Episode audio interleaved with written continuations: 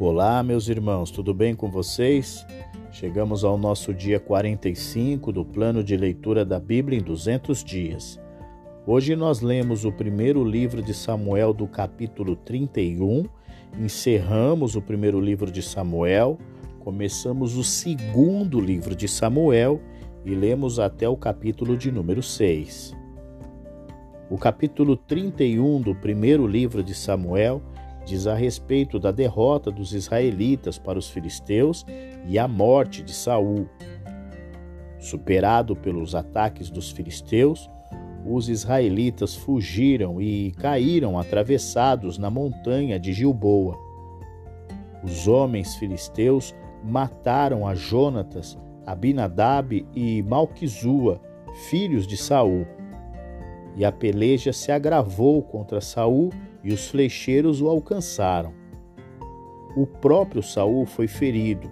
Ele pediu para o seu escudeiro matá-lo, mas ele com medo não quis obedecer.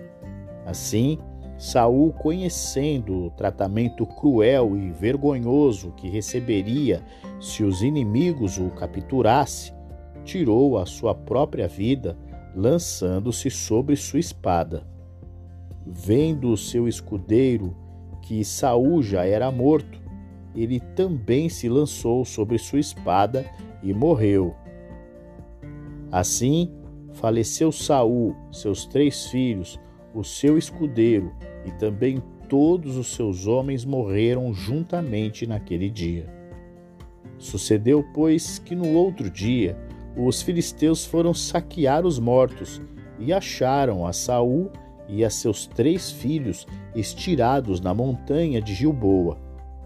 Eles cortaram a cabeça de Saul e removeram sua armadura. Então anunciaram o ocorrido no templo de seus ídolos e ao povo de toda a terra dos filisteus. Colocaram a armadura de Saul no templo de Astarote e penduraram o corpo no muro da cidade de Bet-San os homens de Jabe Gileade, ouvindo que os filisteus fizeram a Saul, rasgaram suas vestes.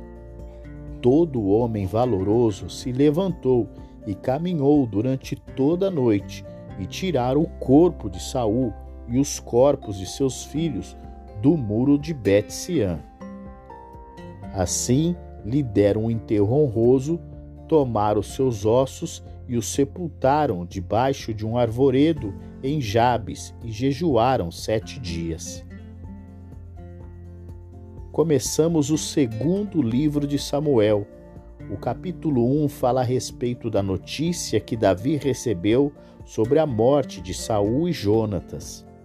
Davi soube da morte de Saul por um dos homens de Saul, um amalequita, que se tornara cidadão de Israel. O homem pensava claramente que, acrescentando até mesmo alguns detalhes à história e levando a coroa de Saul a Davi, ele poderia ganhar com isso um favor de Davi. Enquanto Saul viveu, Davi o considerou como o rei ungido do Senhor e sempre se recusou a prejudicá-lo. Portanto, ele reagiu com raiva quando a Malequita alegou ter terminado de matar Saul e por isso ordenou a sua execução. Apesar de toda a hostilidade de Saul contra Davi, ele sempre foi generoso com Saul. Ele até fez uma música em memória de Saul e seu filho Jonatas. Davi sabia como os filisteus se regozijariam quando souberem, quando soubessem da morte de Saul. Assim, ele implorou aos seus ouvintes que não permitissem que as notícias fossem ouvidas entre as cidades filisteias, para que as filhas dos filisteus não se alegrassem diante da derrota de Israel. Então Davi amaldiçoou o lugar aonde Saul morreu ele elogiou a bravura de Saul e Jonatas e lembrou a prosperidade que Saul trouxe ao povo.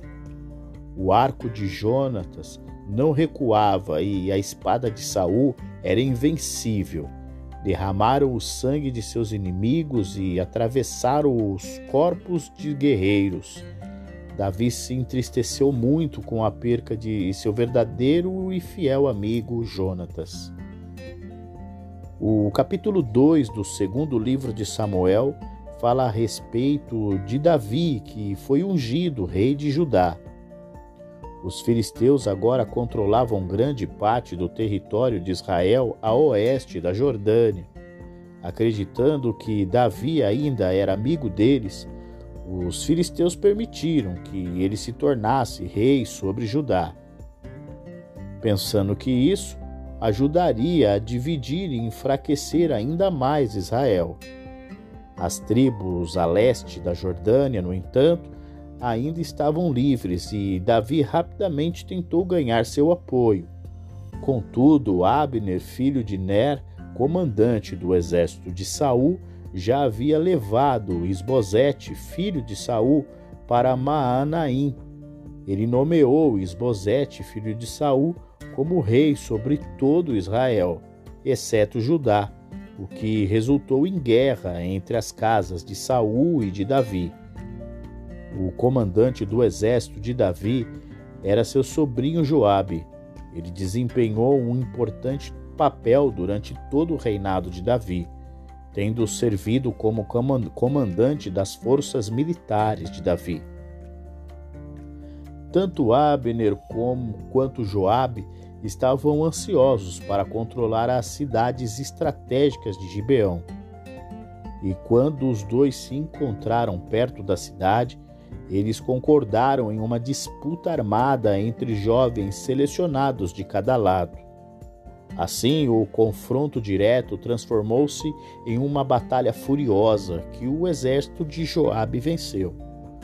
Joabe e Abner eram rivais há muito tempo, mas para Joabe a rivalidade se tornou ódio quando Abner matou o irmão de Joabe.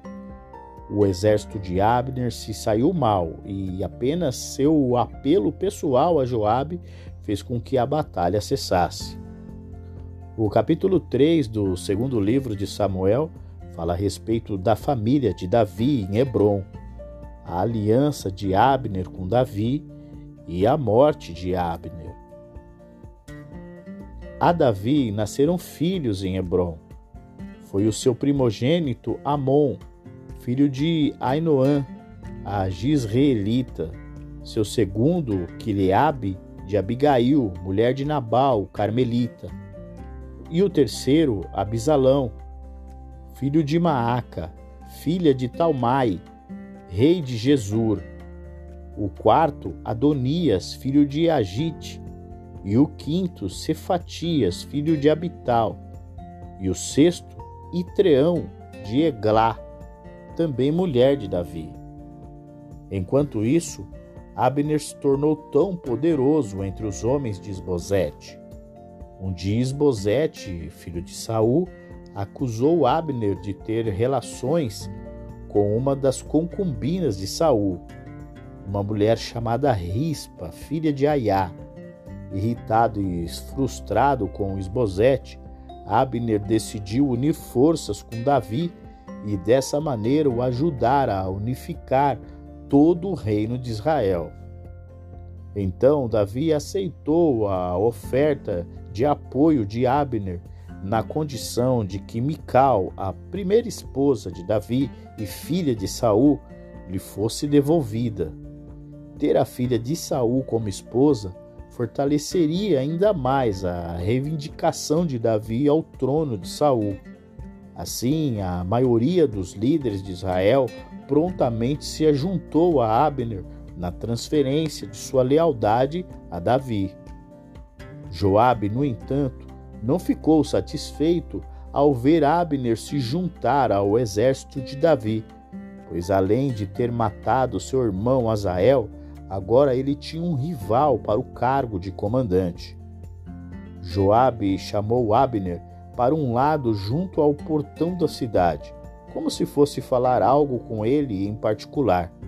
E então o apunhalou no estômago e o matou, para vingar a morte de Azael, seu irmão. Davi claramente considerou um assassinato. Davi mostrou publicamente sua desaprovação ao filho de Joabe e ao feito de Joabe e lamentou que um dos melhores líderes da nação morresse daquela maneira. Mas Davi não tomou nenhuma ação contra Joabe. O capítulo 4 do segundo livro de Samuel fala a respeito do assassinato de Esbozete. Com a morte de Abner, o reino de Esbozete entrou num total colapso e o próprio Esbozete foi assassinado. A morte de Abner afetou a Esbozete e todo a Israel. Assim, Esbozete perdeu a coragem por saber que a morte de Abner significava a perda da espinha dorsal do seu governo. No entanto, dois de seus servos entraram em sua casa, estando ele na cama, e feriram e o mataram, e lhe cortaram a cabeça, e trouxeram sua cabeça a Davi, e disseram ao rei: Eis aqui a cabeça do Esbocete, filho de Saul, teu inimigo, que queria te matar.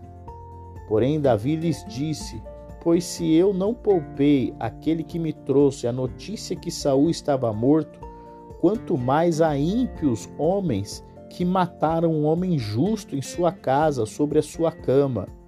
E então Davi deu ordem aos seus soldados que os matassem. E então cortaram-lhes os pés, as mãos e os penduraram sobre o tanque de Hebron. Tomaram, porém, a cabeça de Esbozete e a sepultaram na sepultura de Abner em Hebron. O domínio real da família de Saul havia chegado ao fim, conforme previsto por Samuel. Tudo o que restou da linhagem de sucessão por Jonatas foi uma criança aleijada. O capítulo 5 do segundo livro de Samuel relata o início do reinado de Davi sobre todo Israel. Todas as tribos de Israel agora enviaram seus líderes a Hebron para se apresentarem a Davi, seu novo rei. A guerra civil de dois anos havia terminado e nos cinco anos e meio seguintes, Davi reinou em Hebron sobre Israel unificado. Davi provavelmente percebeu que, enquanto permanecesse no território de sua própria tribo, no sul, as tribos do norte poderiam ficar incertos em dar-lhe sua total lealdade. Portanto, ele partiu para uma ousada tarefa, a de tomar Jerusalém como sua capital. A conquista de Jerusalém certamente lhe daria o apoio nacional pois havia sido perdida pelos jebuseus. Logo após a conquista de Josué e permaneceu nas mãos dos jebuseus desde então. Além disso, como não pertencia a nenhuma tribo e estava situada centralmente entre as áreas norte e sul da Palestina, não havia motivo algum para algum tipo de ciúmes entre as tribos. Os jebuseus achavam a posição e as defesas da cidade tão forte que nenhum ataque contra eles poderiam ter sucesso. Então eles zombaram dos israelitas, dizendo que, mesmo cegos e aleijados, ao longo dos muros da cidade, poderiam defender a cidade contra eles. Mas Joabe conseguiu entrar através de um túnel de água e assim conquistou a cidade num ataque surpresa. Como recompensa por sua vitória, ele foi nomeado comandante do exército de todo Israel. Davi estabeleceu-se firmemente em sua nova capital, construindo um palácio. Uma nova unidade estava aparecendo em Israel e os filisteus viam isso como um perigo para o seu poder. Portanto, eles resolveram atacar Davi na área ao sul de Jerusalém, em um esforço para tentar dividir o país em duas partes novamente. Davi não perdeu tempo em responder, ou seja, ele lançou um ataque surpresa, expulsou o inimigo e capturou e queimou seus ídolos. Mais tarde, quando os filisteus lançaram um segundo ataque, Davi os expulsou do território de Israel e levou a conquista através da fronteira para os territórios dos filisteus. Foi uma vitória decisiva para os israelitas e nunca mais os filisteus conquistaram poder sobre eles. Chegamos hoje ao nosso último capítulo, capítulo 6 do segundo livro de Samuel, que fala a respeito da volta da arca para Jerusalém.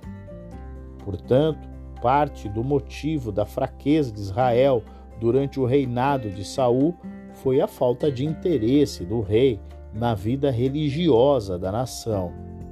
Porém, Davi estava determinado a corrigir esse estado de coisas Assim, ele começou restaurando a arca, símbolo da presença de Deus em sua posição legítima como centro da vida religiosa de Israel.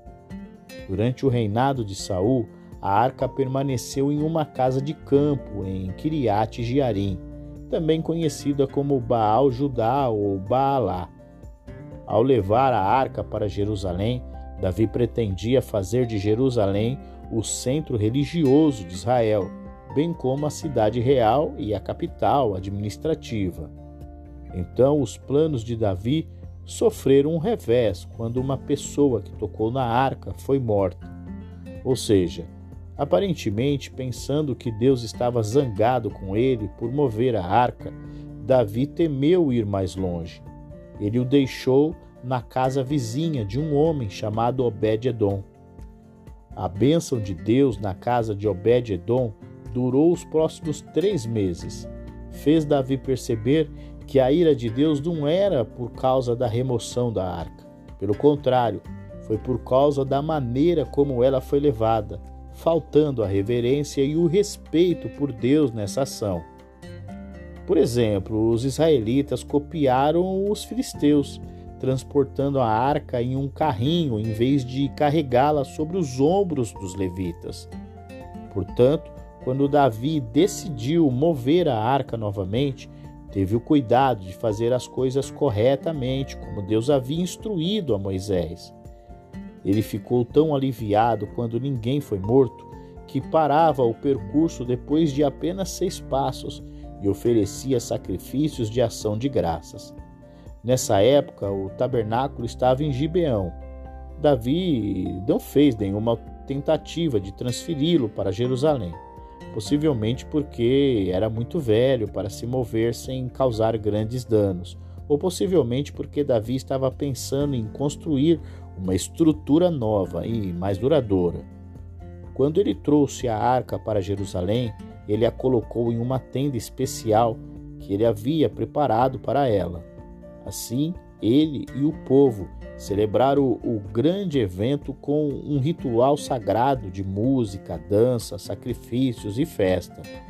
O salmo cantado nessa ocasião louvou a Deus por dar ao povo de Israel sua terra natal e comparou o poder desse Deus glorioso com a fraqueza dos ídolos pagãos.